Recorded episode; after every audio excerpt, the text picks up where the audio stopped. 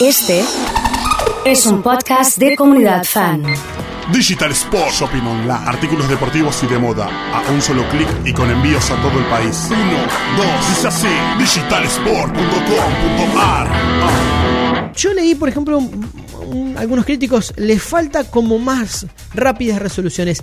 Es una serie, es una... O sea, no- Creo que hay para todos los Hay, hay gente que cosas dice que, no se pueden buena. acelerar más, hay cosas que no se pueden apurar más. O por ejemplo, eh, es una serie que apela permanentemente al flashback. Para quien no sepa de qué estamos hablando, un flashback es un re- una retoma, un repaso al tiempo, una escena de la infancia, por ejemplo, es un flashback.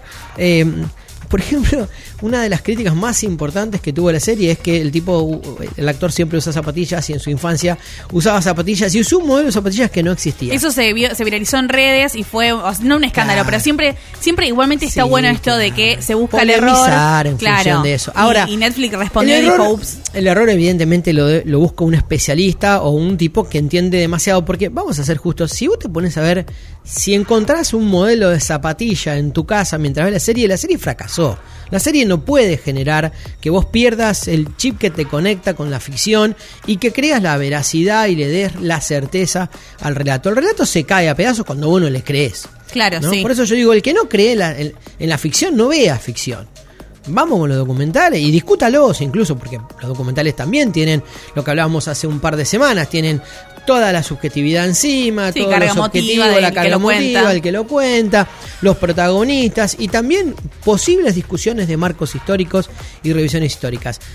¿Querés ver eso? ¿Querés polemizar con eso? Mira eso. Ahora, Igual si te gusta la ficción, a, eh, a veces esas cosas también sirven, porque aquel que a lo mejor no está enganchado, que no sabía que estaba esa serie en Netflix y encuentra que se arma esta polémica, como que te dan ganas de ir a Sí, verlo sí. para Yo ver. no lo iría a ver por unas zapatillas. No, o pero sea, viste que la- decís como, uy, a ver. La serie tiene tantas cosas interesantes y Sí, en caso tiene algunas cosas criticables, pero no, no sería por las zapatillas de O el que lo protagonista. vio, el que lo vio para mí está retrocediendo y saber cuál es el, el momento de la pero, zapatilla. Sí, yo creo que es más una jugada de las zapatillas, de la marca o, o de, o, de la, o del Netflix en función de las polémicas, porque no están discutiendo otro par de errores que pueden llegar a tener en función de algunos eh, segmentos este, que, que tiene la, la, mm, serie en relación al museo donde se produce el robo, este la, la, la dinámica de, de- hay un- una de las escenas principales no vamos a a, A espolear acá. a- a- a nadie no pero este mm, eh, en, en una maniobra eh, el auto de- en un escape te- termina dentro del museo pero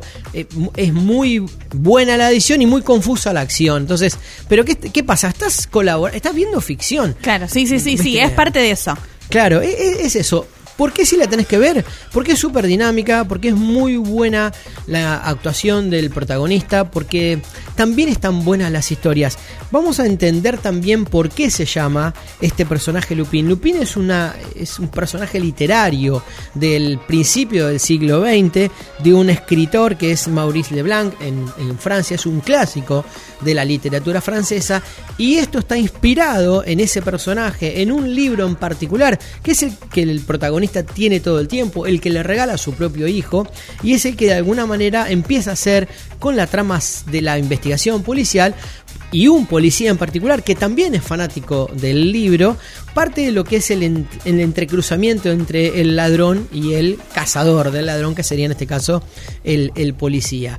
Eh, ayer hablábamos con, con el oso si esto tiene algo que ver como, como, como eje, como núcleo en, el relato a lo que comparativamente significaba el libro del mentiroso de la montaña en los simuladores, por ejemplo. ¿Se acuerdan que el papel que hacía Delia era el hijo de un escritor que eh, había muerto y había dejado un libro y que ese libro fue la fuente de inspiración para que él no solo esquive a los acreedores de su familia, porque cuando el padre se muere queda fundida la familia, sino que también arranque e inicie toda esta serie, esta serie de engaños y mentiras para no solo esquivar estos en principio primeros enemigos, que eran los acreedores de la familia, sino también para después formar el equipo y empezar a trabajar y ser el concepto de lo que después fueron los simuladores. Tiene esa relación que se puede asociar y comparar. Hay muchísimas ficciones que utilizan un libro como transversal a esa historia, le aportan a la, a la ficción.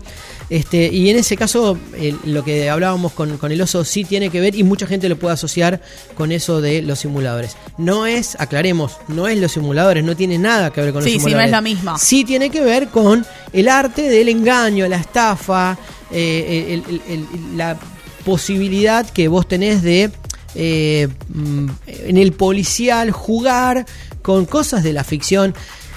Viste, como decíamos recién, si, si vos no podés creer que van a secuestrar a un tipo en un cajón y se lo van a llevar del propio, de la propia sede policial, y bueno, no la mires, tenés Claro, que tratar sí, de sí. colaborar, digamos. Hay que poder viajar un poco con, el- con la mente, ¿no? Con la Y- imaginación y, y participar de este, de este, de esta Sole ficción, se suma ¿no? también dice, vean la serie sacando un par de cosas, está buena. Bien. Así que a Sole le gustó, ese dice que la está viendo, así que, que va Siempre a seguir. tienen un par de cosas las series, viste Obvio. que hay un par de Uno cosas. siempre encuentra lo que o no te gusta o te gustó un montón. Claro. Lo bueno también que yo le sumaría por qué verla es porque la segunda temporada, cuando nos descuidemos, ya llega. Ya está. Y, Entonces y- no es que tenés que esperar mucho, ¿viste? Y, y no sé tampoco si es, son de esas series tan de largo aliento. Está bien, se le pueden generar muchísimo más robos y posibilidades. Pero si hay algo meritorio es que la serie tiene en el robo principal un eje muy relacionado no solo con, con la ficción, la comedia, el humor, sino también con una cantidad de reivindicaciones de inmigrantes en Francia que sufren un montón de discriminación, racismo. Eh, el padre es acusado de ser el ladrón nada más que por ser negro, por ser servidumbre, entre comillas, de este famoso millonario que tiene este collar, ¿no? Entonces me parece que hay muchas cosas que, que- que pueden funcionar y que son interesantes. Yo largué una encuesta en, en mi Instagram ¿Y cómo fue? menos uno todos este, votaron a favor de, amplia mayoría, a favor de, véanla, está buena. El, el que no le gustó probablemente no le haya gustado y tiene todo el derecho de que así sea y debe tener que ver con esto de esperar a veces más rápidas resoluciones o de no creer que algunas cosas se pueden resolver en la ficción mágicamente y ser simpáticas y ser este, de alguna manera parte de esta dinámica de, de lo que es este narrar, ¿no? Claro, sí, sin dudas. Y sería ese el motivo para no verla. Digamos, Sí. si, Si, no, le crees. Claro, si no creemos, si la ficción te cuesta un montón, vas a si no te cuestionar gusta el todo. policial, también hay muchísima gente que no le gustan las historias policiales, que no le gustan los estafadores, los, los que engañan, y otros son fanáticos. Y, Y creo que es lo que más está ellos, ¿no? triunfando. Este, eh, el, el- el robo del siglo, los to- todo lo que todas las series que Muchos decían, si estrenás la casa de papel, mira Lupin. No, que sí, En o sea, si te gustan, si eso. te gustan el tema Claro, de, la- de- claro. De- de- a ver, la gran fantasía de cualquier eh, ser humano, ¿no? Cómo hacer para no generar eh, el mal, no asesinar a nadie, no matar a nadie y robar, por ejemplo, ¿no? Y Sí, quedarme con claro. quedarme con lo que es- no es de nadie, en todo caso, a veces eso lo representa el Estado, a veces un coleccionista o un multimillonario. ¿Qué perdería ese multimillonario perdiendo o un museo perdiendo un collar? Nada, ¿no? Entonces, parte de la seducción que tienen este tipo de relatos es que en la ficción uno cree que esto puede ser posible y uno quiere creer que se... Por eso el robo del siglo es tan interesante, ¿no? Sí, también es verdad y, que, eso. y que uno hasta lo enoja, que nunca se hubiese sabido dónde estaban ni cómo habían sido si no lo hubiesen delatado, si, si la mujer de este de este ladrón no lo hubiese delatado, por ejemplo. Espero que no la hayan, la hayan visto la serie porque acabo de... No, sí, sí. la película porque la acabo vi, de dar... Bueno, pero vi. es una- un hecho Es- histórico. claro, Y de los hecho- propios diarios incluso han reflejado esta La semana pasada ¿no? se cumplieron 15 años del robo del Eh, siglo. exactamente. Eh, así que también volvió a estar en tema y bueno, Pero muchos- bueno, acá venimos hablando, hablamos también de la serie colombiana, que, que- que también tiene ese nombre, y, y venimos recomendando ese, esa, esa modalidad. Eh, Uno me escribió hoy temprano si, si tiene que ver algo con el, con el, cine francés de, de oro de la década del 80, con Jean-Paul Belmondo, con El Profesional, con títulos clásicos de la historia del cine francés. Sí, tiene cosas muy, muy eh, eh, interesantes.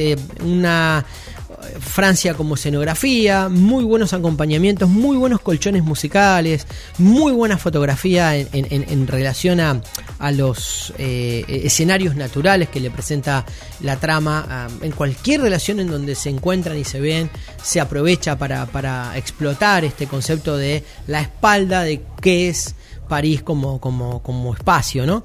Este, y también tiene mm, una, una, una dinámica en el guion que no es exageradamente cómica o exageradamente rebuscada. Tiene los tiempos, para mí, un timing de actuación muy, muy justos y, y muy interesantes. Excelente, entonces ya sabemos qué tenemos que ver. Ahora que terminó, viste, terminaron todos los programas que a lo mejor mirabas a la noche, no sabes qué ver, te pones a ver Lupin. Bueno, igual ya vienen, ¿eh? ya, ya vienen una- unos estrenos y, y- y lo que sí está demorado, lo que decíamos la semana pasada, son las realizaciones de ficción en la República Argentina.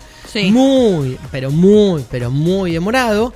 Muchísimos de los actores y los directores de ficción desembarcaron en la posibilidad o por lo menos el intento de la reapertura de salas teatrales en Capital, en Carlos Paz, en Mar del Plata, en algunas ciudades de la República Argentina, incluso acá en Rosario, y de esa manera empezar a despuntar un poco el hilo y ver cómo se retoma lentamente la actividad. La televisión, la producción de ficción para plataformas internacionales de nuestro país, incluso de algunos otros países de Latinoamérica, viene muy lento. Brasil se está moviendo un poco, Colombia es de alguna manera quien está generando más, más producciones, pero más por encargo a las plataformas que por generación de, contenidos propios.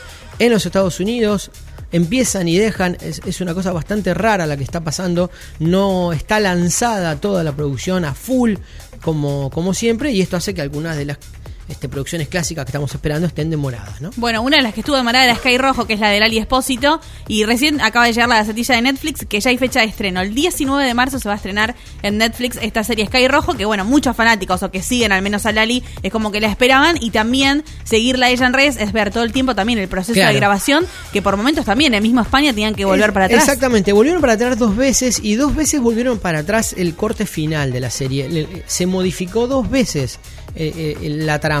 Em, las plataformas suelen tener una especie de, entre comillas, comité de veedores que opinan y eh, sugieren posibles finales como un núcleo de espectadores se usa mucho en Hollywood eso desde hace muchísimo tiempo que incluso muchos finales de películas históricas han llegado a cambiar A y a modificar por por, por las audiencias que opinaban en estas visualizaciones previas, ¿no? Este, el caso de Blade Runners es famosísimo. El director, después de muchísimos años, pudo comprar los derechos de reedición y reemisión y reestreno de la película y pudo hacer la película con el final Que él quería. Que él quería. O Sí. sea, no solo, o sea, modificó ese momento de la película, o sea, y dos escenas más que, Sí, que sí, se le habían cortado el corte final de Final Cut, se llama así al productor, lo había perdido el director, lo quiso recuperar.